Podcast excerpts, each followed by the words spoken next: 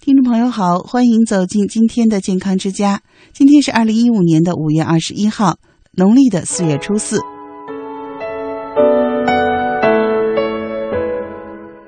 今天呢，是我们夏季的第二个节气——小满节气。哎，小满是夏熟作物的籽粒开始灌浆饱满，但是还没有成熟，只是小满，还没有大满。在每年的五月二十号到二十二号之间，那要看太阳的黄金何时达到六十度，那个时辰就是小满。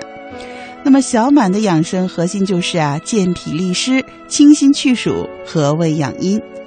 小满这个节气呢，气温已经明显增高，雨量也增多了。下雨以后呢，气温会急剧的下降，所以呢，要注意添加衣服，不要着凉受风而患感冒。小满时节呢，天气闷热潮湿，是皮肤病的高发期。《金匮要略》中就说到：“邪气重经，则身痒而隐疹。”这里说的就是风疹病。可见呢，古代的医学家对此已经有认识了。而风疹病的病因不外乎是几点：一个呢是湿郁肌肤，腹感风热或风寒，与湿相搏，郁于肌肤皮毛腠理之间而发病。第二呢，是由于肠胃积热，在外感风寒，内不得疏泄，外不得透达，那么病呢就集中在皮毛腠理之间了。还有一点呢，可能和我们的身体素质有关，比如吃鱼虾蟹等食物过敏，导致脾胃不和，那么运湿生热，致使肌肤发病。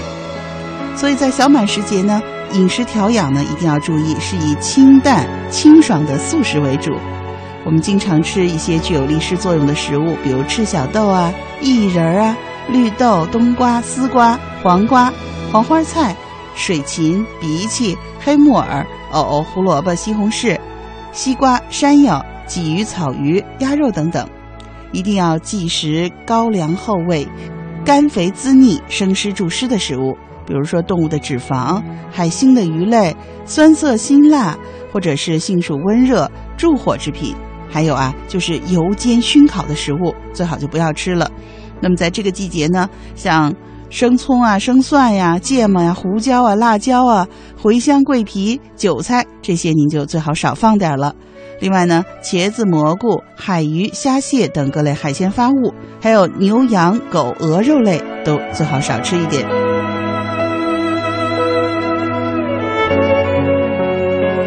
好，接下来呢，西泽再给您推荐几道小满节气的养生菜，比如说白鲫滚荷包蛋。那么做法呢是把白鲫鱼五百克洗干净，然后呢慢火煎到微黄，溅入少许的清水，鸡蛋呢煎成荷包蛋，然后呢起油炝锅，爆香姜片儿，加入大约五碗的清水，然后呢把水滚开。在滚开的水里面，把白鲫鱼和荷包蛋放进去，煮沸以后呢，撒入适量的食盐就可以了。白鲫滚荷包蛋的作用呢，也是祛湿开胃的。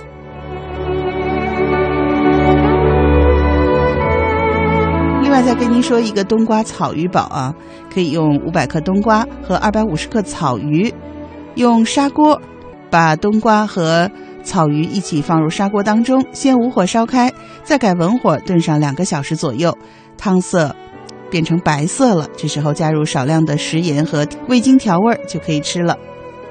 小满节气呢，还非常的适合吃荸荠。可是荸荠怎么吃呢？西子给您推荐呀，冰糖荸荠藕羹，可以用二百五十克荸荠和一百五十克的藕，再准备适量的冰糖。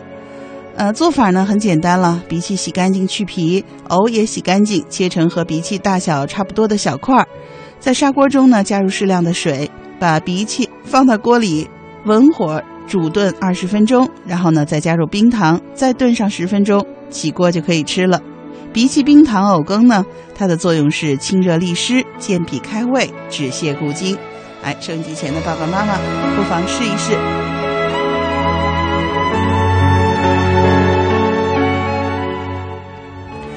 说实话，进入小满以后呢，气温不断的升高，那么人们呢可能会喜欢使用一些冷饮来消暑降温。但是对于我们收音机前的老年朋友来说呢，真的是不适合冷饮。老年朋友脏腑呢机能逐渐的衰退，所以呢，过食冷饮那一定会给身体造成比较大的伤害。暑湿暑热是夏季人体常易发生的生理反应，